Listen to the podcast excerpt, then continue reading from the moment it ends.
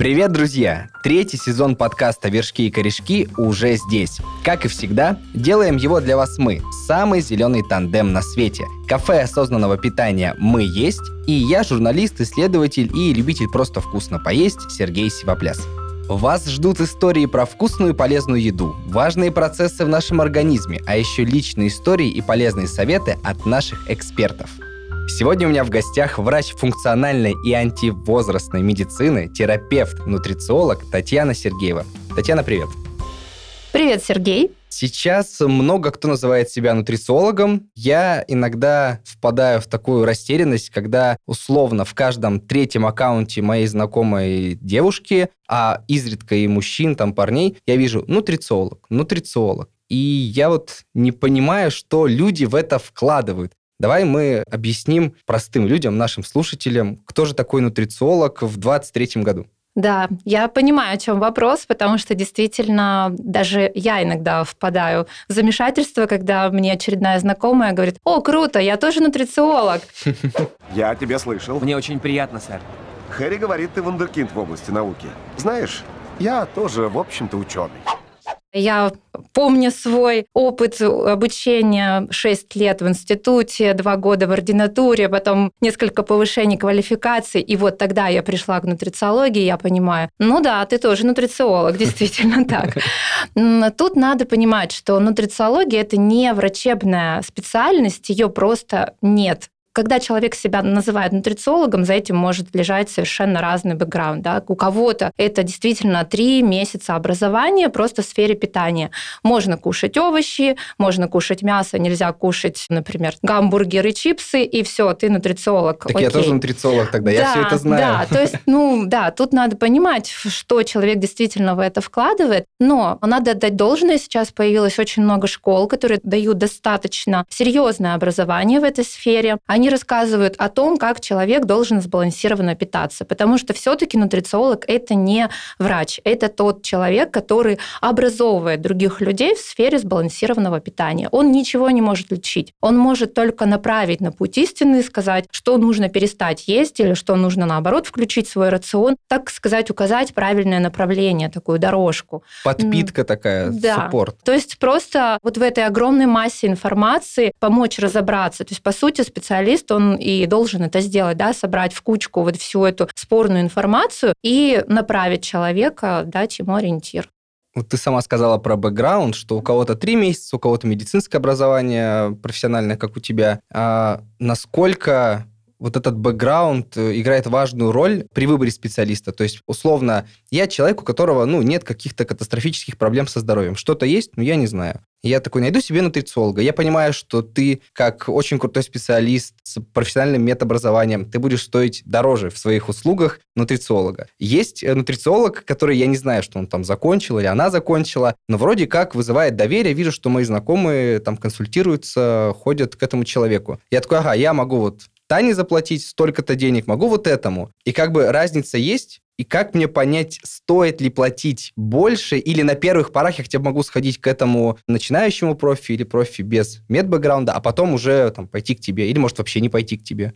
Все зависит от того, какая проблема изначально у человека. Если есть что-то такое ощутимо медицинское, то есть все болит, э, ничего не помогает, и просто поспать, поесть и не нервничать, тогда это точно к врачу. Если мы говорим о каких-то начинающихся недомоганиях, ну просто человек чувствует себя не в ресурсе, например, он вроде бы уже и спит, и почитал что-то, и книгу биохакинг изучил, но при этом все равно не чувствует себя биохакером, тогда да, стоит обратиться к нутрициологу. Как выбрать? В первую очередь, действительно, в современном мире играют роль отзывы. Да? Если вы доверяете этим людям, они были у этого нутрициолога, они знают, что он работает качественно, хорошо, то, наверное, стоит обратить внимание и в сторону этого специалиста, потому что, ну, это же не секрет, мы выбираем людей по своему какому-то психотипу, и кому-то я могу не зайти тем, что я много говорю, стараюсь разжевать, что-то там рисую, рассказываю, а кому-то достаточно сухих рекомендаций по таблетке три раза в день, это не едим, это не едим, и все.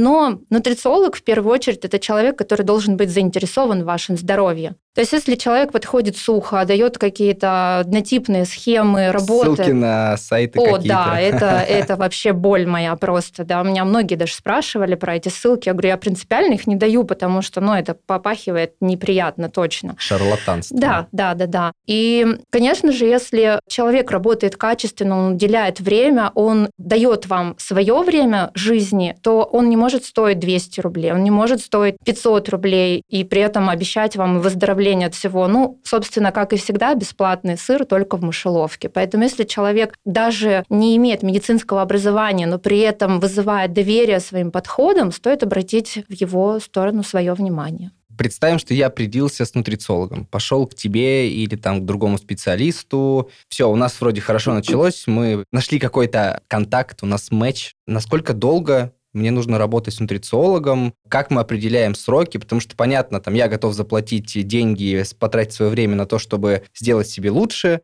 но как вот бывает в каких-то ситуациях, ты сначала видишь быстрый эффект, а потом думаешь, все, мне больше не надо. И с одной стороны ты можешь и весь эффект разрушить, а с другой стороны начинаешь думать, ну вот я уже просто по инерции хожу, трачу деньги, я как бы уже и сам могу. Вот как понять, где вот этот момент, когда все? Я бы, наверное, определилась с целью, которую ставит перед собой человек. То есть, если он хочет просто сделать разовую оценку здоровья, то действительно это может быть вот такая единичная консультация. Как некоторые ее озвучивают, они хотят подтвердить, что все делают правильно. То есть э, просто, когда им специалист говорит, окей, с вами все в порядке, вы все делаете правильно, в принципе, можете идти дальше по этому пути уже самостоятельно. Но все же, так как я не только нутрициолог, но и врач антивозрастной медицины, я всегда говорю о том, что достижение результата – это путь. Это никогда не может быть точкой А и точкой Б. Это всегда определенные какие-то поинты, в которых вы отмечаете свое здоровье, смотрите, как вы идете по нему и где что-то меняется. Ну и ни для кого не секрет, да, жизнь, она не стабильна. Мы все это знаем, за последние три года ощутили на себе сполна. Кто бы знал, чем обернется эти годы, да. Поэтому рассчитывать на то, что это разовая такая акция, сходили и все на всю жизнь получили рекомендации, это точно нет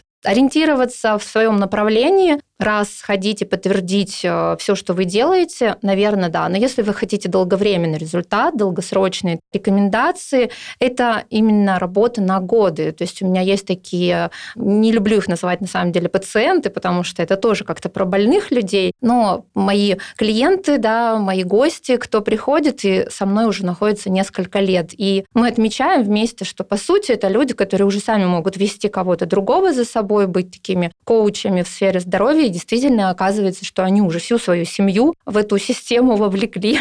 Но у каждого психолога есть психолог, а значит, у каждого нутрициолога есть нутрициолог. Да, да. Но это тоже, да, верно.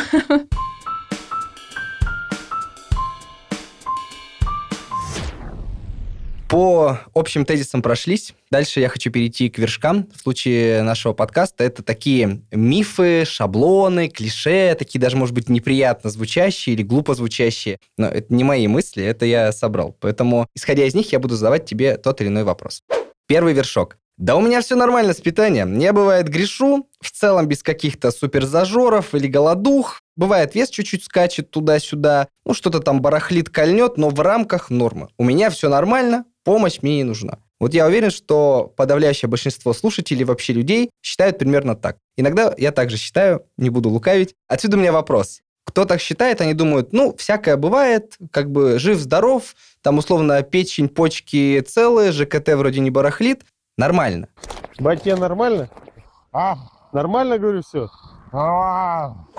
Как понять, что мне пора к нутрициологу, что мне нужна там помощь, поддержка, совет, направление на путь истинный, если я живу вот в этой парадигме шаблонов и мифов?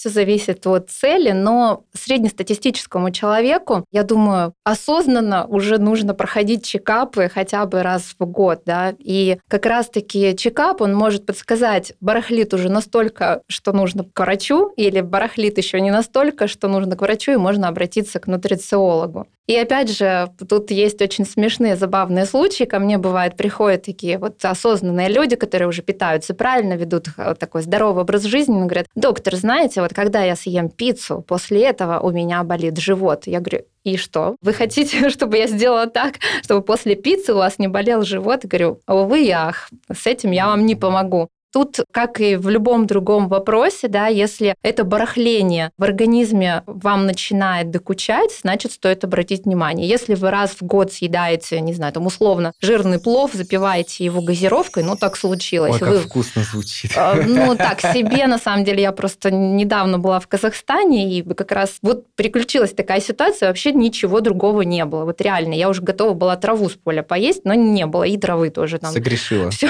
да, да, то есть было только вот, вот что-то подобное. И когда я понимаю, я точно знаю, что после этого мне будет нехорошо, но, но другой пищи сейчас нет, да, и, и тогда действительно можно себе дать такую скидку, сказать, ну да, сегодня вот такая вот ситуация. Это окей. А когда это повторяется там два раза в неделю, по выходным, вечером, там чипсы закусили гамбургером, выпили газировку, Ой, сейчас после... плохо стало, да. Вот, и это все забурлило.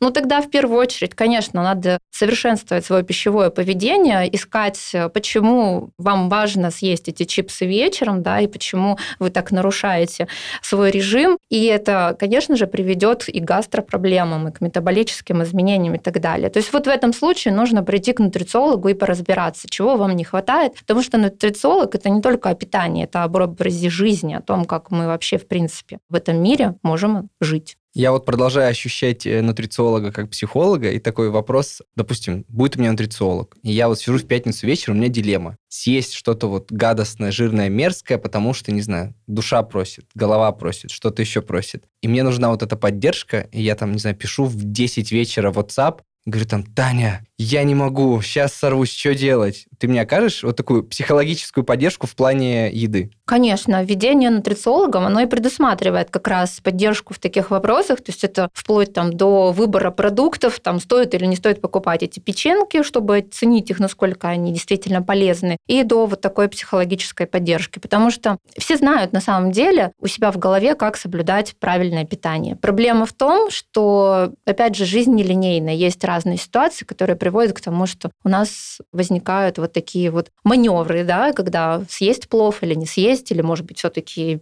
какими-то крекерами перебиться там и так далее. И тогда нутрициолог поможет и в этом вопросе тоже.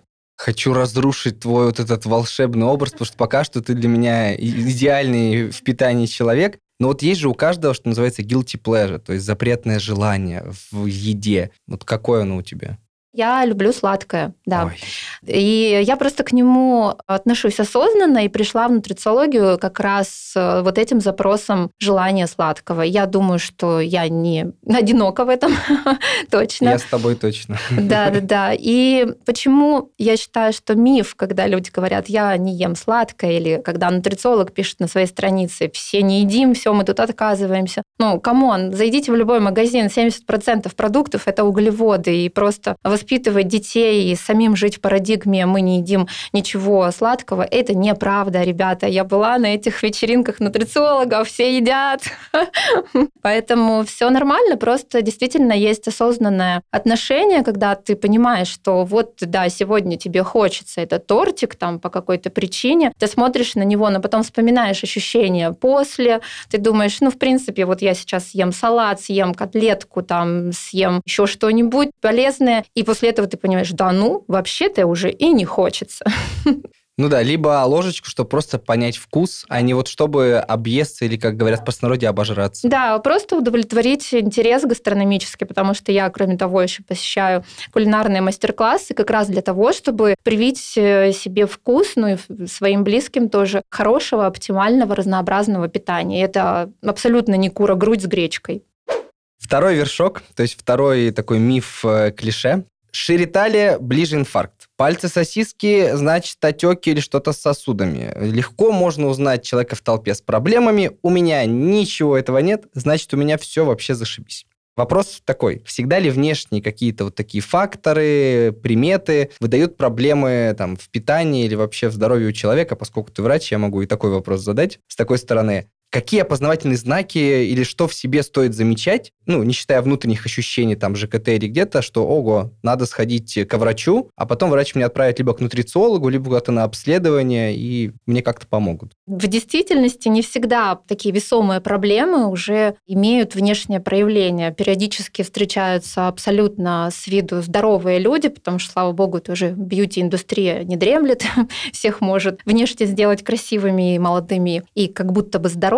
Зафотошопить. Да, и это тоже. Тем не менее, при исследованиях и когда разговариваешь с человеком, обнаруживается, что, увы, ах, все не так хорошо. Ну, наверное, самый такой показательный случай это с железом, с ферритином, о котором сейчас вообще все много говорят, когда уже цветущая анемия, когда не хватает э, гемоглобина, эритроцитов в крови, но при этом человек вроде бы продолжает чувствовать себя вполне неплохо. При этом уже все органы испытывают гипоксию, дефицит кислорода, и начинаются процессы, которые будут иметь последствия долгие-долгие годы. На что следует обратить внимание в своем состоянии? В первую очередь на действительно внешние проявления. Волосы, все ли с ними в порядке? Глаза, светятся ли они точно так же, как и светились раньше? Появился ли налет на языке или нет? А, зеваете ли вы в середине дня или нет? Ой, а. зевнуть захотелось. Зачем ты сказала? А, вот это уже тревожный признак такой. Есть ли изменение веса, есть ли изменение работоспособности за последние три года? Причем надо сравнивать не с соседом или с своим там, супругом или с другом, да, а точно с собой. То есть все ли точно так же осталось с тобой, как и было 2-3 года назад? Потому что это тоже миф, когда говорят специалисты, они говорят, ну что вы ходите, в вашем возрасте уже пора хромать, пора там разваливаться, и голова болит по утрам, это тоже нормально. Я считаю, что ненормально в любом возрасте себя так чувствовать, и желательно дожить лет так до 100 в абсолютно нормальном состоянии силы духа. И мало того, я таких людей знаю, видела и веду таких людей, которые вот 80 лет вполне себе социально активны, двигаются и чувствуют себя замечательно. То есть любые изменения по сравнению со своим прежним «я» — это уже повод пойти к специалисту. Но вообще я за превентивный подход, конечно. Звучит очень воодушевляюще. Последний вершок, тоже такой клишированный и понятный. Столько витаминов вокруг. Я вот по старинке пью мультивитамины. Нормально вообще. Живем. Лучше, чем тысяча банок на полке, а то вот там предлагают тебе железо, калий, магний, все. Зачем? Баночку одну взял, таблеточку одну выпил, и ты бодрячком.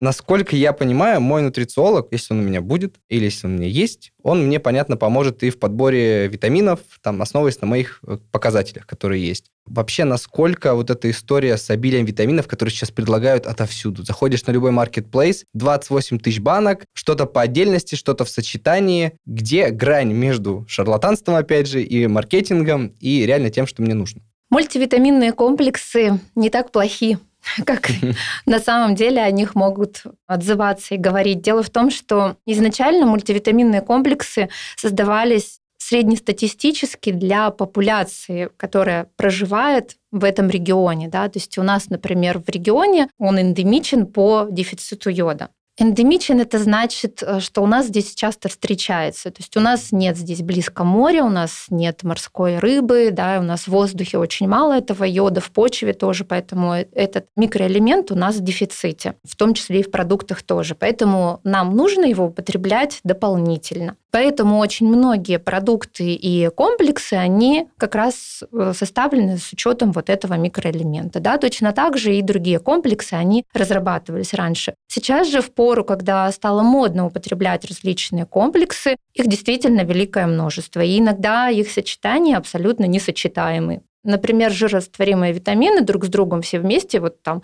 А, Д, Е, К, они не будут усваиваться. И даже мицеллирование, например, когда витамин заключен в определенную такую субстанцию, чтобы всосаться, он тоже приведет к взаимному угнетению, то есть не будет все равно стопроцентного усвоения.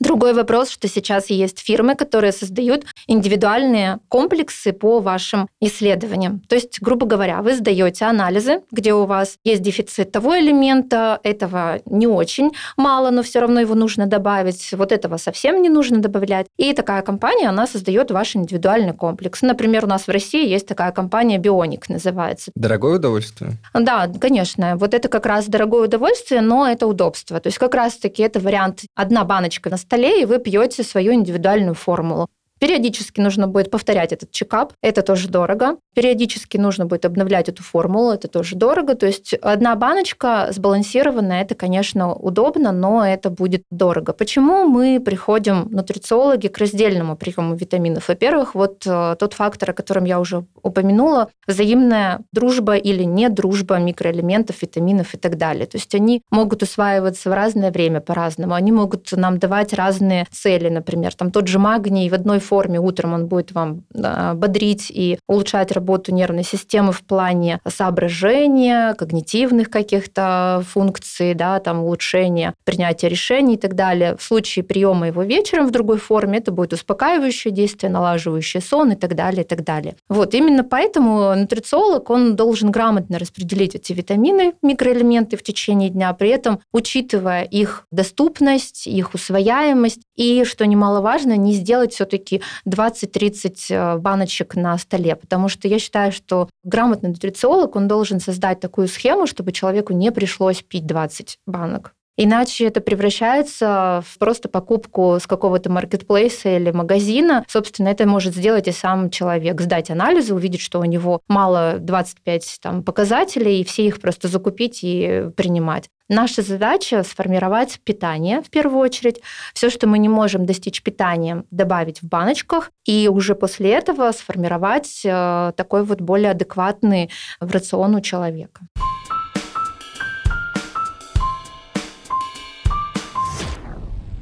По вершкам прошлись, хочу перейти к корешкам и задавать чуть более занудные вопросы и немножко попытаюсь быть сегодня пациентом, воспользуюсь служебным положением и спрошу у тебя несколько советов.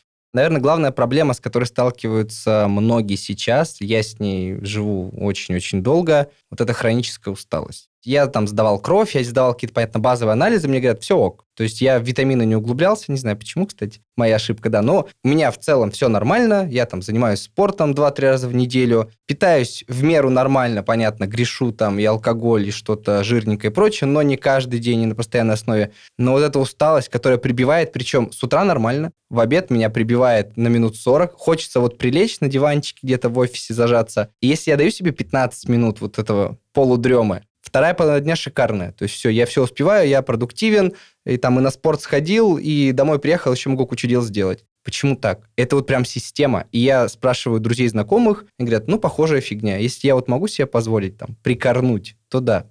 Как так? Лет пять назад такого точно не было, а сейчас вот это каждый день.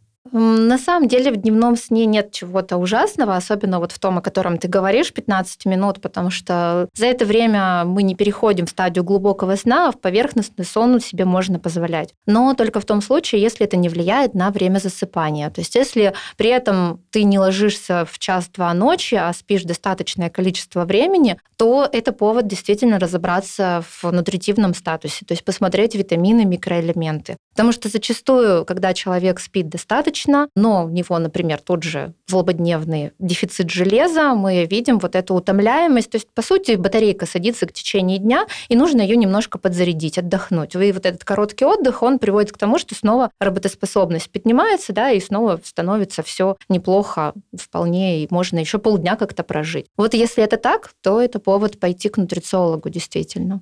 Черт, похоже, это повод. Другая проблема, с которой я сталкиваюсь, э, не зависит от моего возможного дневного сна. Я думаю, сейчас кто-то мне завидует или порицает меня.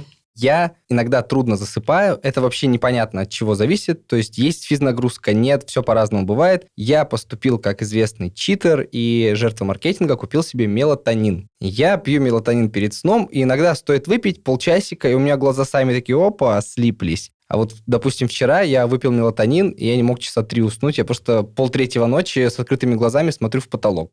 Как так? Э, не такой он чудодейственный, что ли, или это мои какие-то проблемы? Ну, мелатонин действительно не может решить все проблемы со сном, потому что есть целая наука, сомнология в медицине, это уже официальная медицинская специальность. Сомнолог, он изучает сон, изучает, какие могут быть нарушения, что влияет на сон и так далее. Что в этом случае можно предположить? Во-первых, действительно, может быть, был нарушен режим дня, да, потому что мы у детей очень четко следим за тем, чтобы они вечером там покушали, поиграли, не смотрели какие-нибудь... Э, Ужастики ну, даже не просто ужастики, а просто даже мультики какие-то не смотрели, да, чтобы было два часа без гаджетов. При этом сами родители, ну, практически в 100% случаев нарушают. И голубой экран перед сном посмотреть или телевизор, или ноутбук, или в экран смартфона, это вот как пить дать. То есть если этот фактор есть, то как минимум его нужно исключить, потому что голубой свет очень сильно разрушает мелатонин. И ваш внутренний, и тот, который вы употребили извне тоже.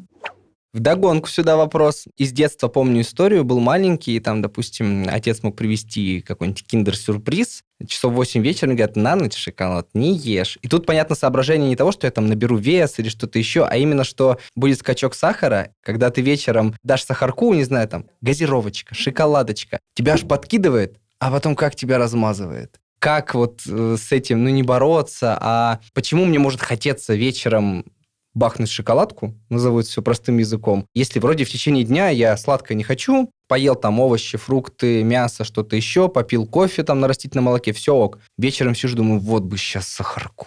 Как так? А, самая частая причина – это недоедание в течение дня. То есть организм все равно а, возьмет свое, если человек с утра, например, он держится на условно здоровом питании, особенно это видно на тех людях, которые ограничивают калорийность или там просто объемы пищи, то к вечеру организм говорит, ну все, хватит, поигрались, а теперь дай мне то, что мне нужно, энергию энергию эволюционно организм помнит, откуда доставать. Он говорит, это простые углеводы, проще всего достать вот там сахарок, конфетку, печенку, что-то еще съесть. Поэтому это, наверное, процентов 90 причина, которая заставляет людей вечером съесть что-то сладкое. Банально перестаньте не доедать, просто ешьте побольше в течение дня. А вторая причина, которая тоже встречается часто, это нехватка гормонов радости. Тоже не секрет, что нам всем периодически нужно себя подбодрить. И опять же, организм помнит, что когда вы съедите сладкое, после этого вам станет хорошо. Будет какое-то время очень даже много гормонов дофамина, серотонина и так далее.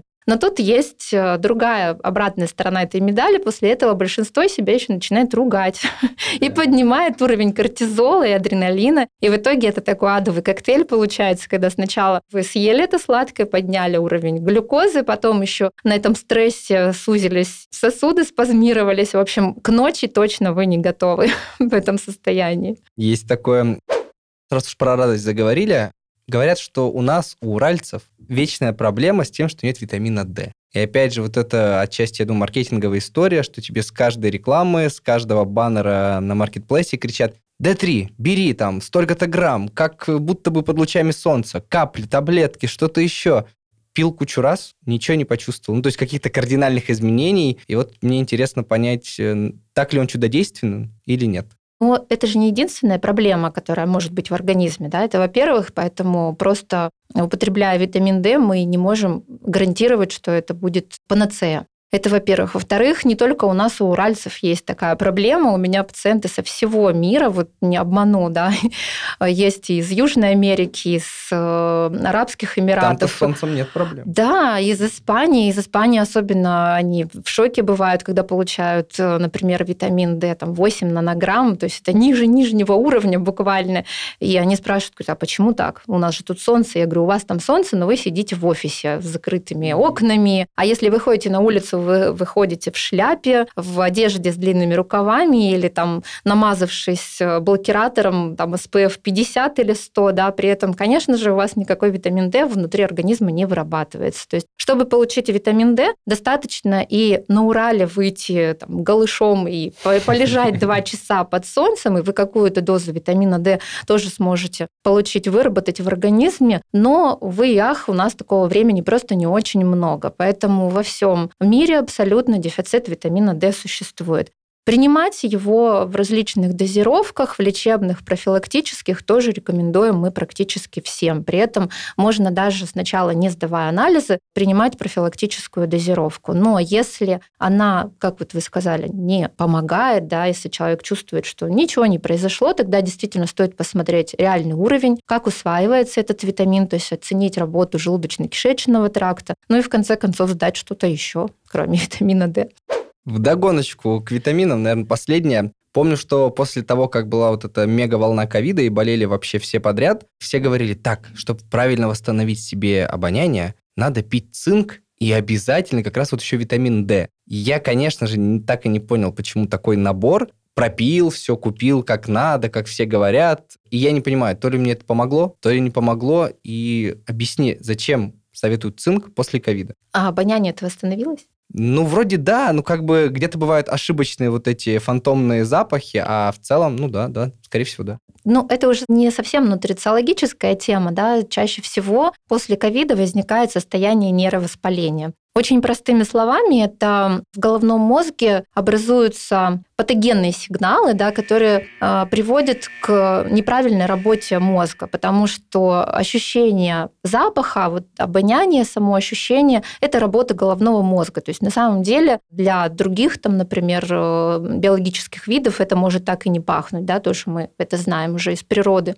Поэтому, собственно, нам нужно вернуть вот это состояние невоспаления как раз для головного мозга, то есть снизить его. И цинк – это один из тех элементов, которые снижает воспаление и затрачивается как раз при активном воспалении. То есть в момент болезни весь цинк, который был в организме, он мог потратиться, если человек его дополнительно не употреблял. И поэтому, чтобы справиться с воспалением тлеющим вот этим после ковида, цинк рекомендовали. Но как оказалось, что это тоже не панацея, потому что не единственный это элемент, который может поработать, и не только его дефицит влияет на обоняние. Как круто, что ты врач, можно еще и медицинскую сторону этого услышать. У меня есть последний корешок, последний вопрос. Вот есть люди стандартные, с какой-то лайтовой физической нагрузкой, чаще всего с офисным режимом работы, и понятно, что они должны и питаются одним способом. А есть полупрофи-спортсмены и тем более профессиональные спортсмены. Насколько радикально отличается подход э, нутрициолога, который работает вот с спортсменом профессиональным или там тем человеком, который просто очень много занимается там для себя, для любительских соревнований? В чем меняется подход? Конечно же, в рационе и в чистоте питания, и в продуктовом наборе, который употреблять этот будет человек. То есть, на самом деле, если человек просто любительски занимается спортом, ему достаточно поработать с нутрициологом. Если же нужно достичь каких-то результатов, э, это уже нагрузки гораздо выше, чем просто пробежать пятерочку, например, каждый день, то тут нужно брать специалиста, который работает с повышенными нагрузками. Это либо врач спортивной медицины, либо это нутрициолог, который прошел такую определенную подготовку по питанию для спортсменов, потому что там свои подходы и в наборе продуктов, и в усвояемости и так далее. То есть тут просто не подойдет, знаете, там один кушает 20 грамм белка в обед, а этот будет 50 грамм белка, например, кушать. Это не вариант, нужно распределять все по-другому, и действительно нужен специальный человек. Давай закольцуем наш разговор э, тем, что понятно, я бы позвал всех к тебе на консультации, да, потому что очень приятно с тобой общаться и очень понятно, это самое главное. Давай представим, что есть человек, который хочет так заглянуть немножко в сторону нутрициологии, но как обыватель, возможно, будущий пользователь. Что может быть почитать? Какую-то прям книжку там с хорошим подходом какого-то автора? Или, может быть, кого посмотреть там на Ютубе, где-то еще на стримингах, тех, кто делают какой-то классный контент? Ну, Опять же, я выбираю чаще всего врачей, потому что мне понятна их система, мне понятно, о чем они пишут, и я просто доверяю их мнению. Очень мне отзывается мой преподаватель Юсипова Юлия. У нее есть книга «Дорожная карта к долголетию», популярная, известная очень достаточно в кругах как раз биохакеров и людей, которые интересуются здоровым образом жизни. Там обо всем. О сне, о чекапах, о питании, о том, как повлиять на стресс доступными методами. То есть это такая настольная книга незанудного биохакера. И давай напоследок как все-таки оставаться здоровым, счастливым и при этом вкусно питаться? Хороший вопрос. Исследователи National Geographic некоторое время назад провели анализ долгожителей в нашем мире и сделали на карте такие определенные голубые зоны. Слышал ты про них Нет, что-то? первый раз слышу.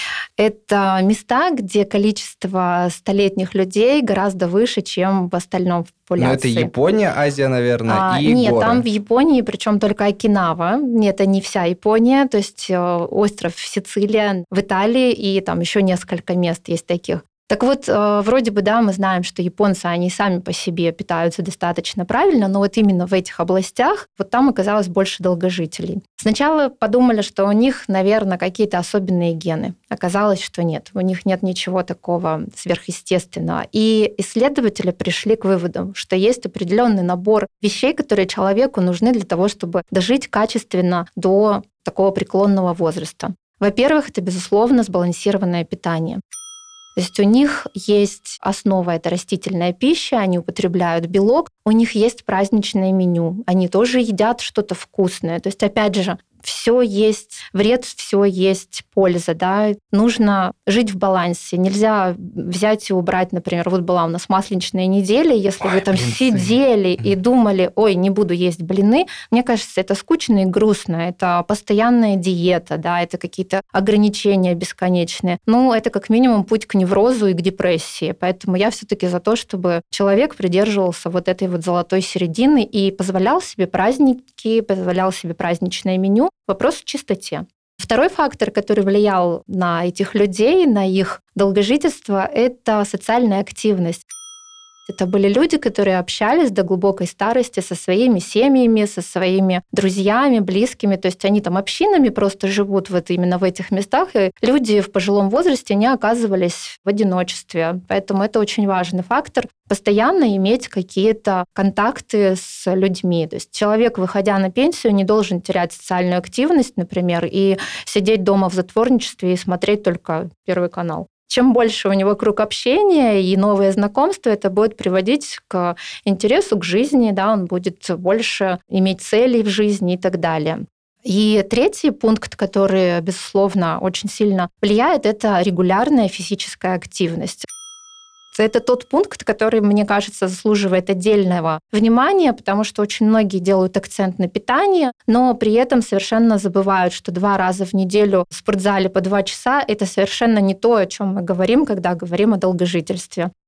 Каждый день на протяжении часа-полутора часов хотя бы должна быть физическая активность. То есть если есть возможность пройти пешком, пройдите пешком. Если после обеда вы не будете сидеть, а встанете и походите минут 10-15, найдете себе какие-то дела, перенести бумаги, сходить э, в соседнее здание, там что-то еще, у вас не будет сонливости после обеда. Вы сожжете быстро вот эти простые углеводы, которые, может быть, вы съели за обедом. И кроме того, не будет повода какие-то сжигать калории два раза в неделю в спортзале, убиваясь и потом восстанавливаясь по 3-4 дня после этого. И все это приведет к нормальной работе мышц, к нормальной работе всех венозных помп, к нормальной работе гормональной системы, пищеварения и так далее. Поэтому регулярная физическая нагрузка, оптимальное нормальное питание с праздничным меню, с допущением себя к вкусным продуктам. И общайтесь, общайтесь. Это очень важно для человека. Социализация наше все. Таня, спасибо, было очень классно, интересно и познавательно. Спасибо, Сергей. Взаимно. С вами был подкаст «Вершки и корешки» от кафе осознанного питания «Мы есть». Сегодня вместе с Татьяной Сергеевой говорили о нутрициологии, когда пора искать себе нутрициолога, как найти самого подходящего и много-многом другом. Ищите наши новые эпизоды на своей любимой подкаст-платформе уже сейчас. Среди них Яндекс Музыка, Apple подкасты, Google подкасты, Castbox, ВКонтакте и другие. Всем пока!